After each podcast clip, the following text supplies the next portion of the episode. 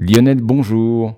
Bonjour. Nous repartons dans les étoiles dans cette chronique et nous allons du côté de Bételgeuse.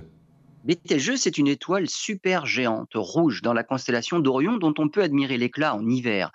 Cette étoile massive, finalement, arrive en fin de vie. Il y a un an, Bételgeuse a fait parler d'elle car on pouvait voir de jour en jour son éclat décliner.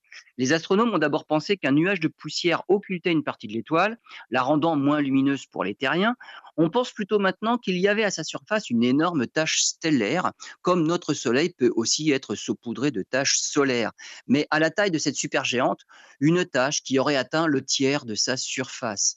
Pour les astronomes, Bételgeuse a terminé la phase principale de sa vie, à savoir la fusion de l'hydrogène en hélium. Bételgeuse est entrée dans la seconde phase, la fusion de l'hélium, avant de finir sa vie en supernova, mais cela ne devrait arriver que dans 100 000 ans.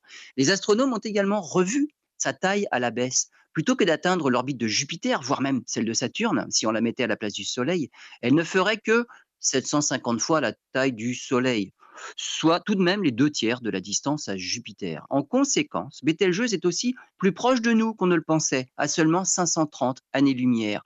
Mais rassurez-vous, suffisamment loin tout de même pour qu'il n'y ait pas le moindre impact sur Terre lorsqu'elle explosera en supernova.